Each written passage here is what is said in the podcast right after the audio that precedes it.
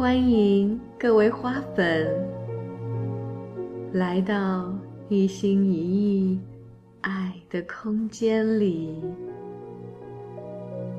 听我为你读书，读这本由美国正念解压疗愈之父卡巴金教授所撰写的《不分心》。初学者的正念书。现在，我们开始今天的篇章。第三步，深化的第三部分，心智的自我认知之美。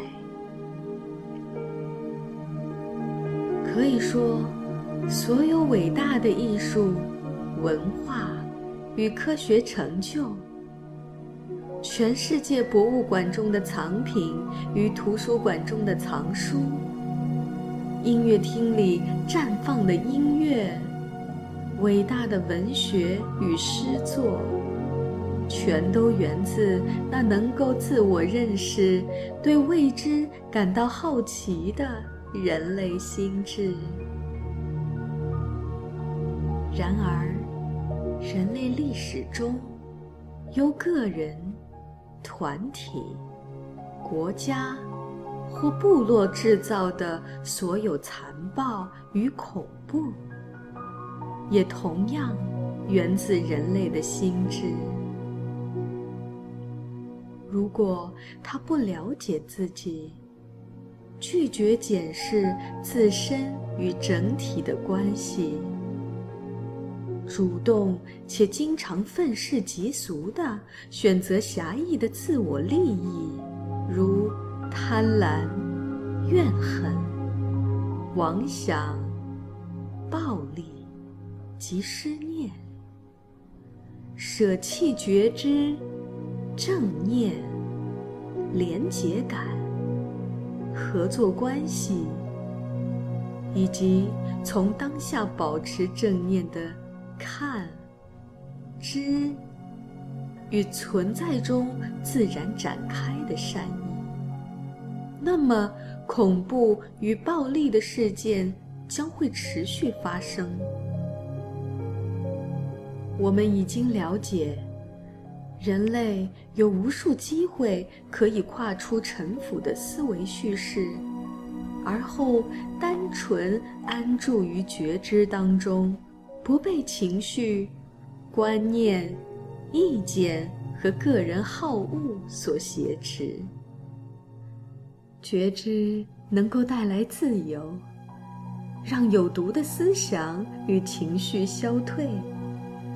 免除那些未被检验与觉察的思维习性，让我们不再受其驱使而引发苦难。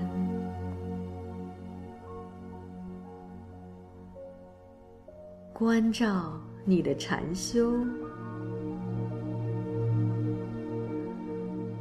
禅修。是在培养一种坚定的欢迎一切的姿态，即由衷的欢迎一切进入觉知的姿态。培养是一个与农业有关的词，它让人联想起播种、为种子浇水、保护它的成长过程。你的确必须施以保护，因为它们会被鸟啃食，被牛践踏，被雨水冲走。这就是田地、果园、葡萄园周遭要建起篱笆、设置排水沟的缘故。说到正念的种子。我们就要谈到一种类似于橡果的潜能。若在早期规律的浇水并加以保护，橡果就能够成长为高耸茂密的橡树。它的枝叶可以生长为一个稳靠的庇护所，为人遮风挡雨。因此，照料你正在萌芽的禅修练习，将是很有意义的。尤其在最初的三四十年，实修非常宝贵，但它也很容易因外在或内在的竞争需求而遭到破坏或者摧毁。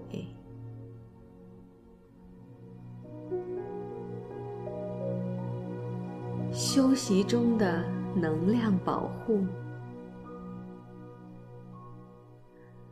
如果你正要开始禅修，这个忠告很有必要。留意一下，你想要与别人谈论禅修，或提起你将要开始禅修的那股自然冲动。谈论很容易损耗能量。如果对方不认同你所分享的事，或者看清了禅修的理念，即使他们是无意的，你也可能会受到影响，因而感到气馁。特别是你在尚未正式开始时，或者修习还未稳固到可以不受他人影响的时候，如果。你已习惯于热情地宣传禅修以及它的好处，那么很快你就会发现，自己其实不是在练习，而是在浪费仅有的一点力气。谈论你的禅修经验和洞见有多么不凡，正念多么奇妙。多么具有转化力量！这样做的风险是，你很快就会没有时间进行禅修了。你更投入的是自己的禅修故事，而不是持续的实践。这当然就是强大的自我中心在作祟。只不过，他现在开始围绕正念这个主题活动了。心为了建构和强化自我身份所做的这一切，实在是令人啧啧称奇。因此，有益的做法是，稍稍留意一下你的谈话对象以及。谈论的内容，若至少有一个人，运气好的话，有一位也在禅修且比你经验丰富或时间更久的人，可以就你的禅修练习与你稍作探讨，这将是非常有帮助的。不然，你最好少谈这件事儿，最多。向关心你的家人或朋友，就你所需要做的事稍作解释，这样你才不会浪费最初累积起的能量。这是不辞辛苦的坚持修习所必须的能量。在某种意义上，你在将能量再投资。把它们重新投入到修习本身，灌注到你与寂静、无为所建立的关系中。你应该让自己的生活、行动和态度替你说话，而不需为了别人或自己。去制造一个令人满意的故事。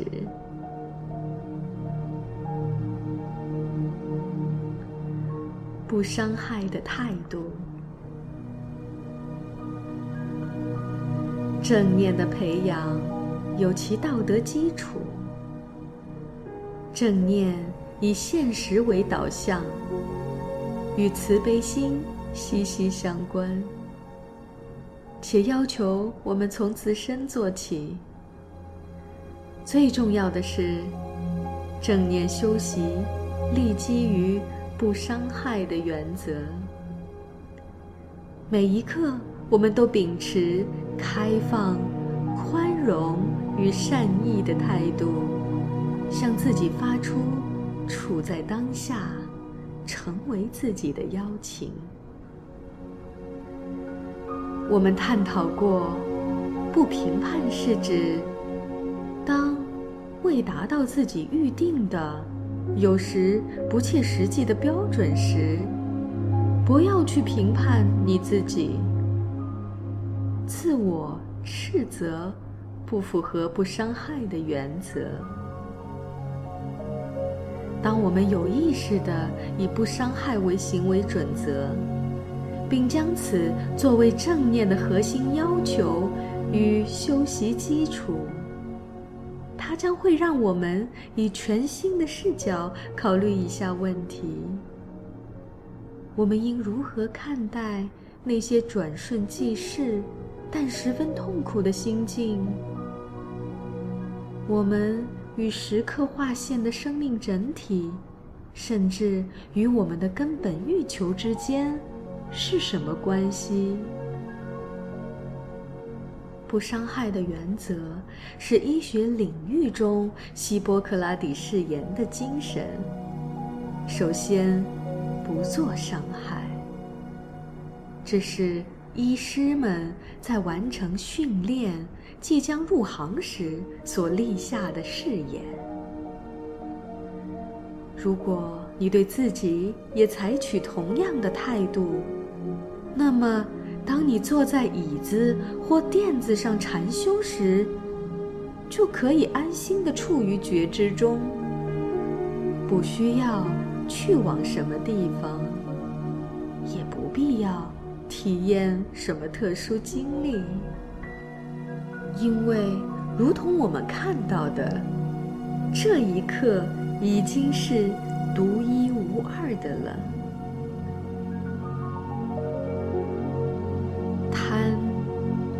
不满的瀑流。佛教徒将某些不健康的破坏性心态简单概括为毒。这些有毒的心态被归纳为三大类。第一种是贪，贪是想要获得你所欲求之物的冲动。把这种冲动说为毒，乍一听也许有点过分。但是我们深入思考就会明白，它是改善行为时有用的试镜。我们因而更能够觉察到自己的冲动行为，以及他们的后果。我们不断地抓取想要的事物，有时候它表现为小小的贪心，比如更多的食物、更多的信任，或者更多的爱。但有时候，那是无论我们怎么做都无法被满足的巨大饥渴。如果。我们未得到自己想要的，不论事物大小，我们可能会感到有所欠缺，心情低落，甚至觉得自己十分可怜。当然，我真诚的相信，一旦我们得到所欠缺的那个东西，不论那是什么，我们会再次感到完整。就目前看来，这是事实。这确实感觉很好，直到我们再次感到不足，然后我们又再抓取一点，直到我们得到另一个满足，如此形成一道不满足的瀑流。贪是粘着的加强版，被佛陀称为苦之根源。贪运作的时候，我们总会觉得缺了什么。只要拥有了那个，我们才会感觉完整。我们都认得贪的模式，只不过在别人身上比在自己身上看得更加清楚。这并不是说我们不能有所欲求，或。我们不应该有目标和企图心，而是在提醒我们：倘若我们觉知到自己对所欲求之物有多么执着，并让这个觉知调整我们的思维、情绪及行动时，我们将为自己与他人减少一些痛苦。这件事说起来容易，做起来难。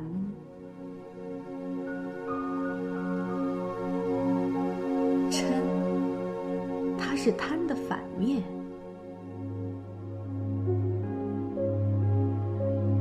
憎恶或嗔的表现与贪相反，它的升起同样源于未被检验的欲望。只不过现在所欲求的是，不要这个。嗔的升起源于你不想要、不喜欢、想远离、望而生畏、想推开或希望它消失的事物。任何不喜欢的，皆包含于这个类别。嗔是许多强烈，如生气、憎恶、愤怒、害怕，与轻微，如急躁、气愤、不悦、烦躁这些情绪的核心。尝试留意一下。一天之中有多少次，嗔会让你陷入麻烦？这项观察深具启发性。也许你因以下种种情况感到烦躁，比如某人说话的方式，或者使用与你不同的方式装填洗碗机。把工具放颠倒，这对你而言，那显然需要反过来才对。或者不喜欢今天的天气，某人因为你不曾做过的事情而指责你，也许是有人责备你做事没有尽职尽责。也许是，并未得到你所期待的重要人物的认可与赞赏。其实，任何一个引发嗔心的场景，都是天赐的财富。前提是，你已经做好迎接他们的准备。他们给我们无数次机会去看见。自己的幸福感在多大程度上依赖于别人的作为？我们有多么缺乏自觉，迫切希望事情按自己期待的去发展。我们渴望被善待，仿佛全世界的人都应该了解我们的需求。你能够感受到上述例子中那强烈的自我中心化，以及内在的叙述有多么的剧毒吗？毫无疑问，当你开始反省自己与厌烦的事物之间的关系时，不论你认为那件事有多么的渺小，多么具有针对性，你就会在许多流入心识的事例里发现这一点。用这种方法在正念中觉察嗔心。将带来深度疗愈，它可以暂时消解掉由无意识反应所引发的自我束缚。一点点觉知，就算发生在事后，也能够让我们看到，即使是这样的时刻，我们仍然拥有真正的选择余地。如果我们能够好好思考刚才所发生的事儿，反省一下这些情绪有没有让我们感觉更好，将会即刻醒悟。其实我们不需要成为嗔心的死囚，这也让我们明白，在下一次机会来临时。要记得去觉察，并且体验事情不如意时在身体中所产生的那股收缩性能量。于是，我们有意识的选择，任那动荡能量升起，处理它们，然后看着它消失。就像烛火熄灭时升起的烟雾一般，不把它当作针对我们个人的，也不花任何力气试图去控制当下。这并不是说在面对有害情境时不应采取强而有力的行动。在威胁面前坚守原则与勇气，是正直、警醒与关爱的生活之基础。实际上，这取决于具体情况。有的时候，强有力的行动正是我们清明、智慧与慈悲的世切表现。但那时，这种有力的行为已不再是个人的了。它是我们整体的显现，是无分别修习的自然延伸。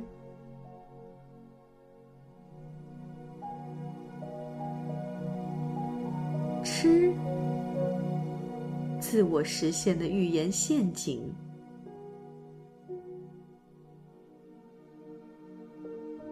这是第三种毒。愚痴是智慧的反面，他未能如实的了解事物，因此也被称为错觉。无论是愚痴还是错觉，皆因我们未能清晰的掌握彼此差异又错综复杂的事物之间的关系，也源于。未能看清当下发生的事物真相，我们生活在自身窄小的故事泡沫里，常常颠倒因果，完全被误差与误导的思想所束缚。那未经检验却被拿来哄骗自己的故事情节，常会演变成自我应验的预言。我们收集各种想要的证据来支持某个特定观点，即使这个观点是公然的欺骗，也依然选择相信。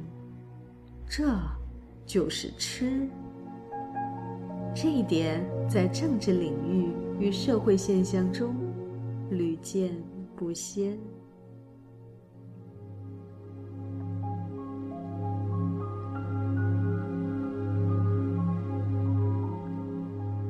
今天的一心一意为你读书就到这里，期待在下一个篇章与你再次相遇。